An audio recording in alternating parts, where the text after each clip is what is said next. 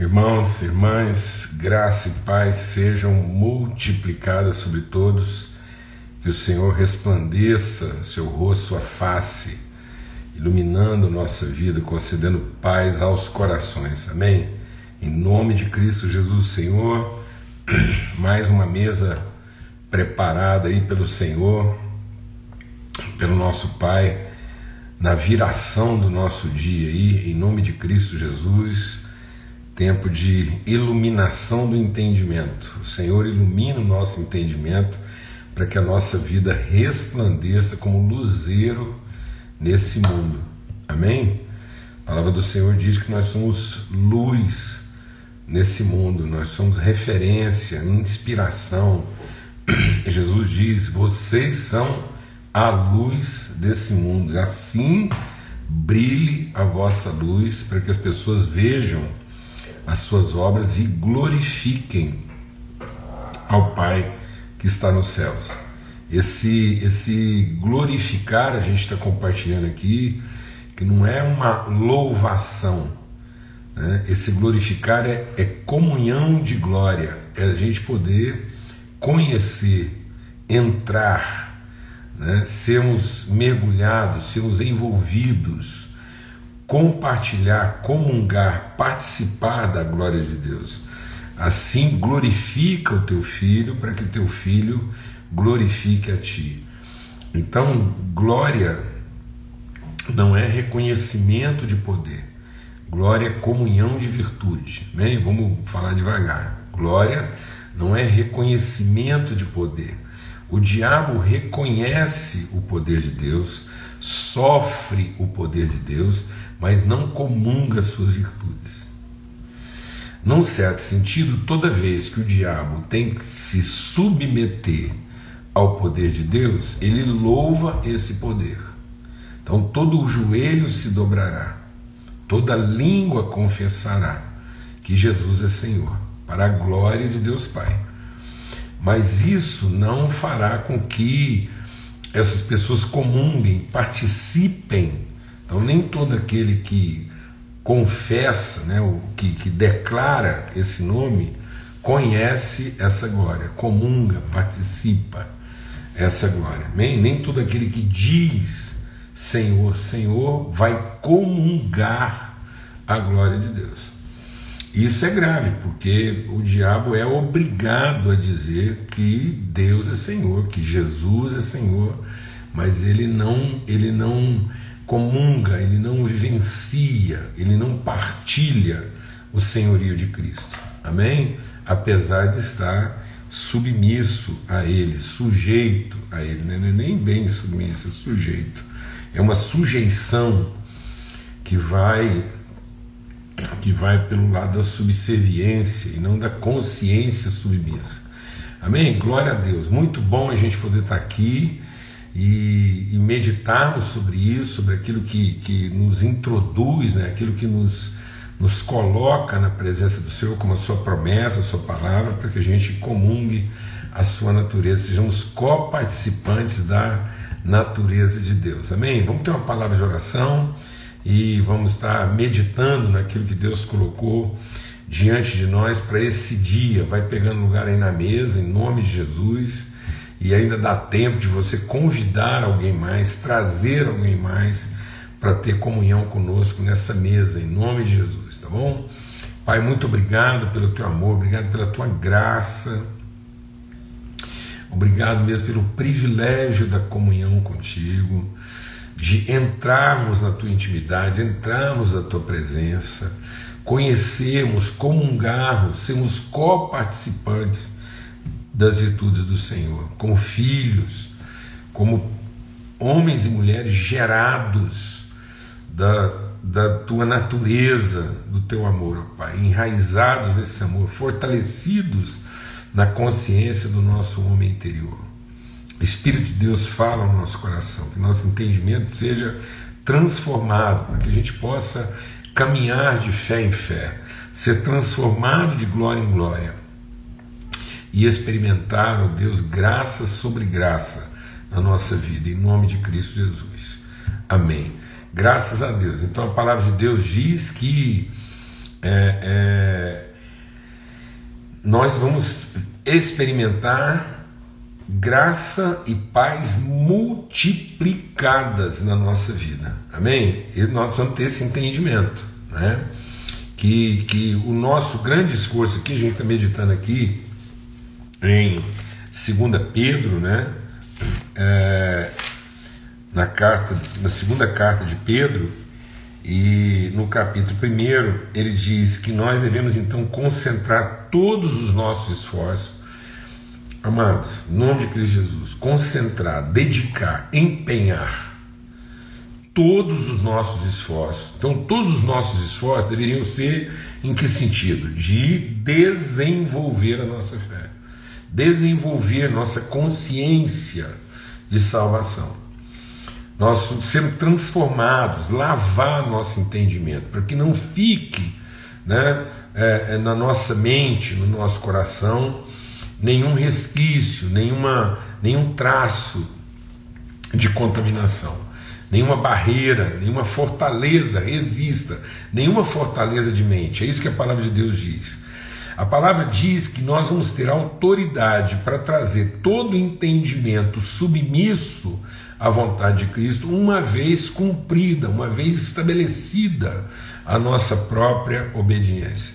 Então, a, a, a autoridade está associada ao conhecimento, a nós mesmos sermos transformados no entendimento, nos submetermos a essa orientação de vontade de Deus, caminhar de fé em fé, ou seja, ter nossa fé desenvolvida para que a gente possa ser transformado de glória em glória. Então, glória, mais glória, mais glória, mais glória. Então, o que é essa glória? Essa glória não é um status de poder, de veneração. Essa glória não é um, uma, uma, um lustro no sentido de um, de um, é, é, de um ser é, é polido. Às vezes a gente pensa que a, a, a, nossa vida é, é como que um espelho polido e não como uma luz brilhante. Então, nós não fomos chamados para ser polidos, né, no sentido de ser é, é, é, é reflexivos, mas nós somos transformados no sentido de sermos luminosos. Amém? Então, é, é a nossa vida manifestando de maneira luminosa a mesma natureza de Cristo, o mesmo é, caráter de Cristo, o mesmo Espírito que estava em Cristo, conduzindo ele a essa manifestação de glória do Pai, a maturidade. Então é Cristo em nós, a esperança da glória. Por isso que é de graça, é, é de graça sobre graça. É uma graça multiplicada, é uma paz multiplicada. De que maneira? É, pelo conhecimento. Conhecimento do quê? Das benditas e maravilhosas promessas já concedidas a nós. Né? Então, elas foram já concedidas e elas são suficientes para todas as coisas. E ele nos chamou então para sua própria glória e virtude. Tá vendo? É um chamado para comungar a glória de Deus. Esse glorificar a Deus não é uma veneração da sua glória, é uma manifestação da sua glória. Amém, amados? Aleluia. Glória a Deus. Então nós somos chamados para quê? Para sua própria glória e virtude. Então nós não estamos aqui para venerar, para sermos devotos das virtudes e da glória de Deus, mas para sermos expressão, testemunho dessa glória.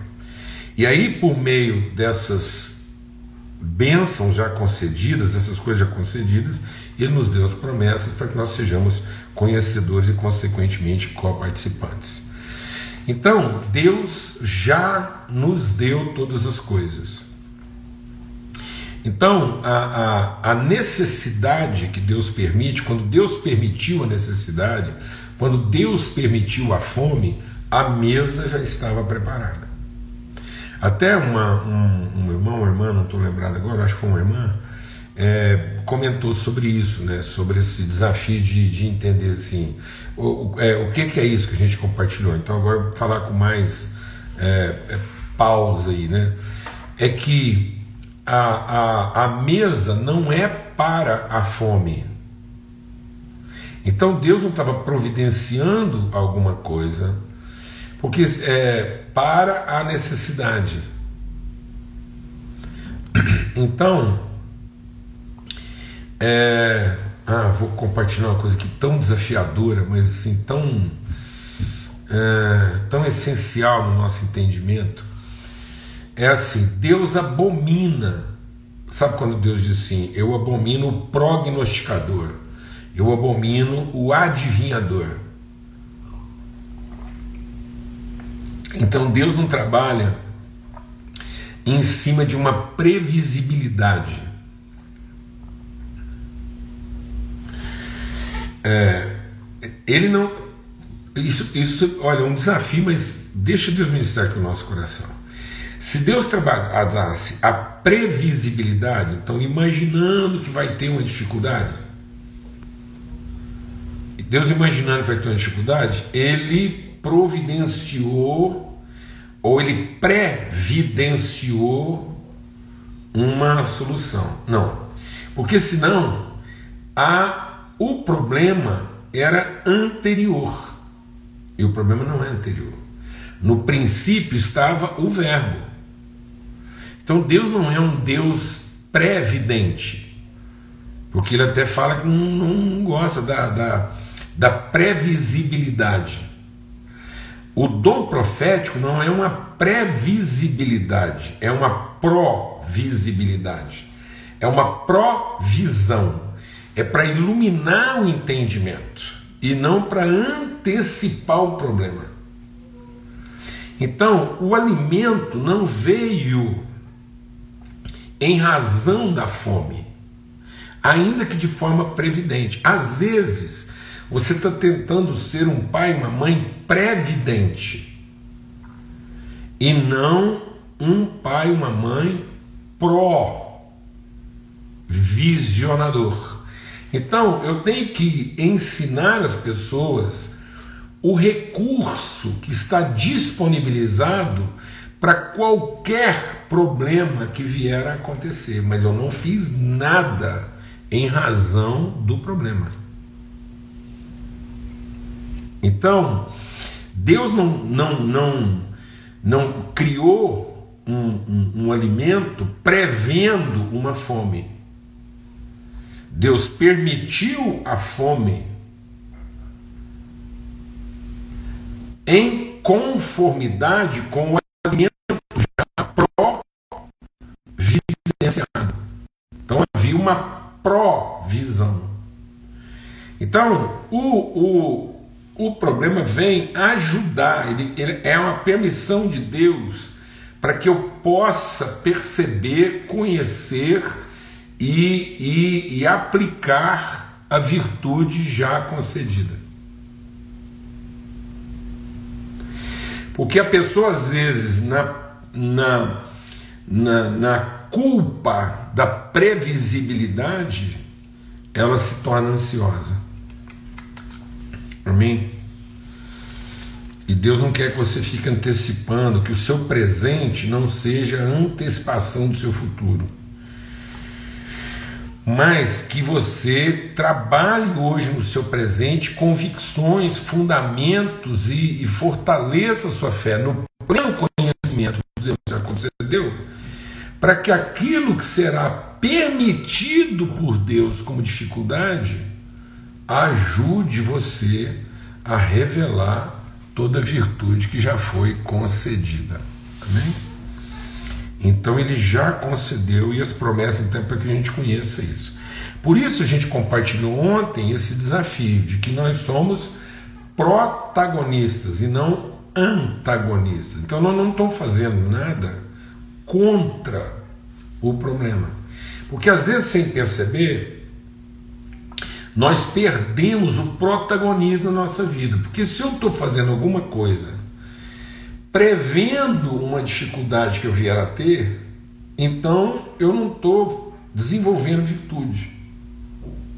Eu estou antecipando problemas. E aí eu não estou fazendo aquilo pró-vida. Eu estou fazendo aquilo pré-morte. Entendeu? Então, e aí eu, eu, virei um antagonista, um passivo, um, um contra. É interessante a gente perceber que o diabo é um antagonista. Por que, que o diabo é um antagonista? Porque ele é anticristo. Então ele é do contra. O diabo é contra a vida, ele é contra o sacrifício, ele é contra a humilhação, ele é contra um punhado de coisa. Ele é contra a humildade, ele é contra a doação, ele é contra a cruz. Então o diabo pensa que é, a vida ela só acontece contrária ao sacrifício. Então ele é um antagonista, ele é anti. Né? Ele não é um protagonista, ele não é um, um, um, um protagonista de vida ele é um contrário de morte. Muitas pessoas acham que porque a pessoa é contra a morte, ele é pró-vida. Não. Ele sendo pró-vida, ele vence a morte. Então eu não tenho que trabalhar contra a morte, eu não tenho que viver para não morrer. Eu, Deus não mandou eu, eu, eu, eu, eu, não é o segredo do cristão não é não morrer. O segredo do cristão é vencer a morte e não lutar contra ela. Hum. Você vai pensar, mas como eu vou vencer a morte sem lutar contra ela? Você não, você não tem que lutar contra a morte. Você tem que se esforçar em favor da vida. E a vida vence a morte. Então ninguém vive de não morrer. Porque viver vence a morte e a morte já não tem mais poder contra a vida. Amém?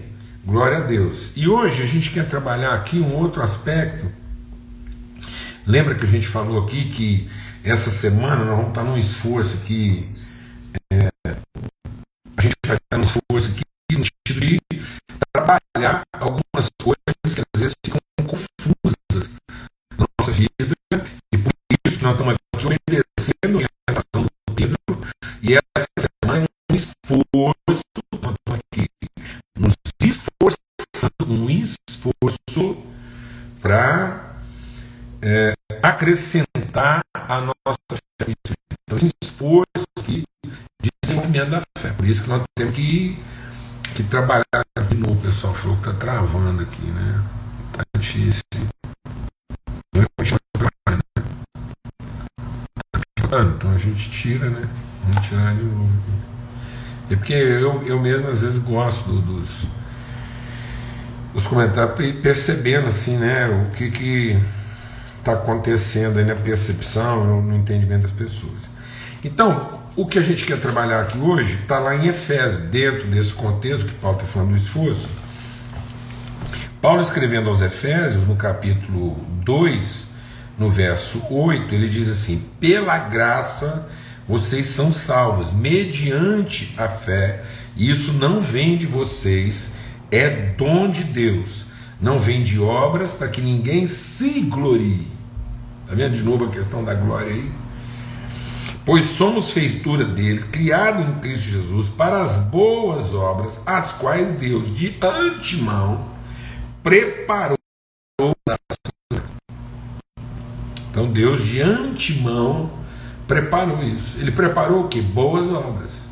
Então, deixa Deus ministrar o nosso coração aqui. Todo, todo problema que Deus permite é porque Ele já nos preparou para resolver aquilo bem. Amém? Então Deus não estava prevendo o problema. Deus estava nos provisionando para que quando ele permitisse o problema, aquilo que foi provisionado revelasse as virtudes que já estavam depositadas na nossa vida. Deus não está. Deus não está preocupado com o futuro e Ele está fazendo uma coisa pensando que aquilo vai dar errado. Não. Ele, ele, nos, ele nos estabeleceu, ele nos gerou. E ele nos gerou como? Uma, uma semelhança que seria revelada através de uma imagem. Então nós somos uma imagem conforme uma semelhança. Então ele não vai, ele não vai resolver a posteriori. Então Deus não está aqui para, em acontecendo a situação, ele resolver o que, que ele vai fazer.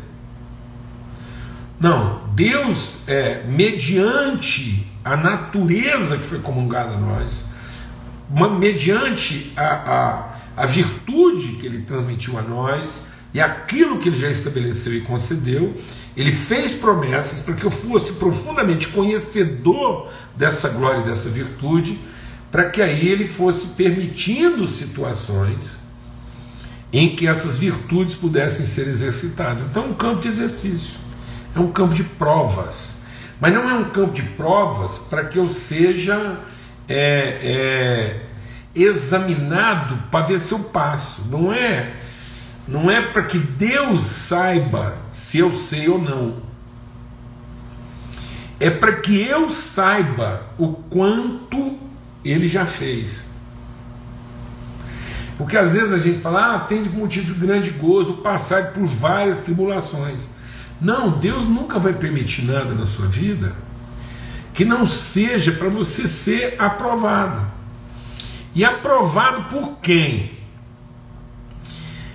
Por você mesmo e pelas pessoas, para que o nosso entendimento transforme. Então não é Deus que está querendo saber que nota eu vou tirar.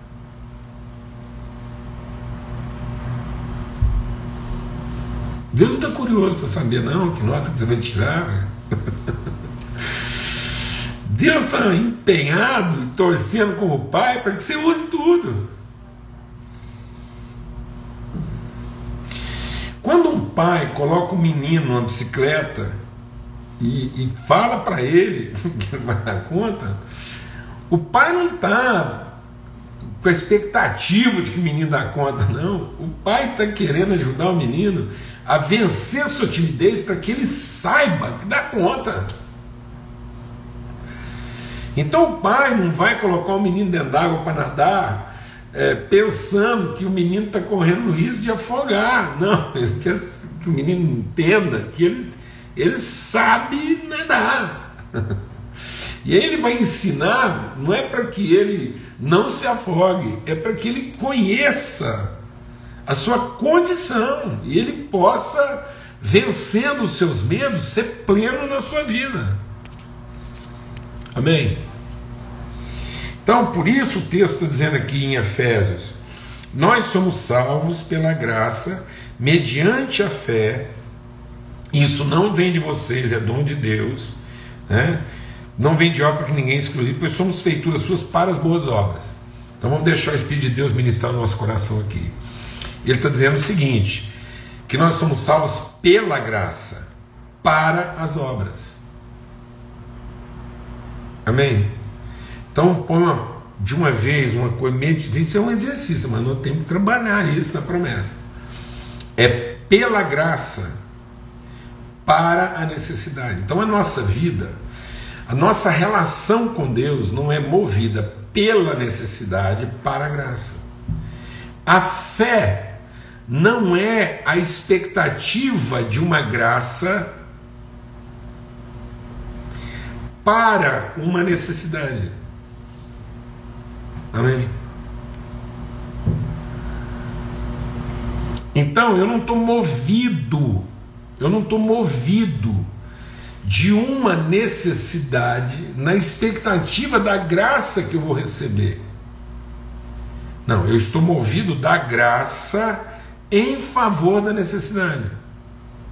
Eu não estou, deixa Deus ministrar o nosso coração, eu não estou movido pela necessidade em favor da graça. Então a fé não é a percepção de uma necessidade e a expectativa de uma graça. A fé é a certeza da graça em favor da necessidade.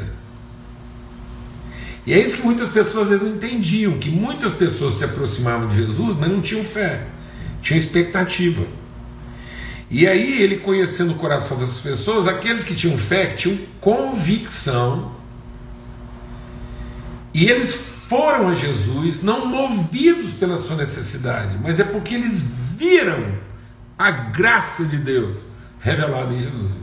E no entanto, hoje, como igreja, às vezes a gente está carregado de informações a respeito da nossa necessidade e estamos à busca de onde é que essas necessidades serão devidamente satisfeitas. Sendo que nós deveríamos estar em busca de conhecer toda a graça concedida para que a gente tivesse em busca das necessidades que serão resolvidas. Amém? Porque Caso contrário, né, as obras não são boas. Então, as obras que Deus nos mandou realizar, Deus não nos mandou fazer a coisa certa. Deus nos mandou fazer a coisa boa. Então, buscar a Deus, movido pela necessidade, na expectativa, ainda que seja uma coisa certa, não é necessariamente uma coisa boa. Porque eu não estou desenvolvendo o meu amor, eu estou desenvolvendo a minha cobiça. Porque querer a graça movido de uma necessidade não é amor, é cobiça. Então muitas pessoas estão tendo um grande esforço religioso movidos de cobiça e não de conhecimento. Porque nós estamos cobiçando a graça, em lugar de conhecer a graça. Eu preciso conhecer a graça para que eu me mova para a necessidade. E eu vou ser movido de graça para a necessidade. Em vez de conhecer a necessidade e pretender a graça, porque caso contrário, caso isso seja assim, nossas obras serão más. As obras só serão boas se elas forem movidas pela graça para a necessidade. Por isso, por exemplo, porque nós fomos perdoados, nós nos arrependemos. Deus não me perdoou porque eu me arrependi. Porque senão eu era o agente e Deus era o reagente. E Deus era um antagonista da minha da minha condição de pecado. Mas porque Deus não era um antagonista do meu erro, mas eu Deus era o protagonista da minha santidade. Vou falar devagar. Deus não é o antagonista do meu pecado. Deus não fez tudo isso para combater o meu pecado. Não, porque Deus é o protagonista, é a referência da minha santidade. Ele ofereceu gratuitamente o perdão para que eu pudesse me arrepender, conhecendo o perdão concedido. Então Deus não foi me perdoar porque eu me arrependi. Senão eu seria o protagonista e ele o antagonista. Mas eu era antagonista, eu era contra Deus no meu pecado. E Deus foi protagonista da minha cidade. Por que eu estou dizendo isso, mano? Porque às vezes você está esperando que as pessoas se revelem favoráveis para que você possa entregar para elas o que você tem para entregar. E aí, muitas vezes, você é o antagonista da realidade dela e ela é protagonista do seu ressentimento, sendo que a gente tinha que ser protagonista da santidade dela para vencer lá o antagonismo que ela tem contra nós. Então a gente vai lá e ama, nós amamos porque Deus nos amou primeiro. Então lá, o que estava primeiro lá? A graça.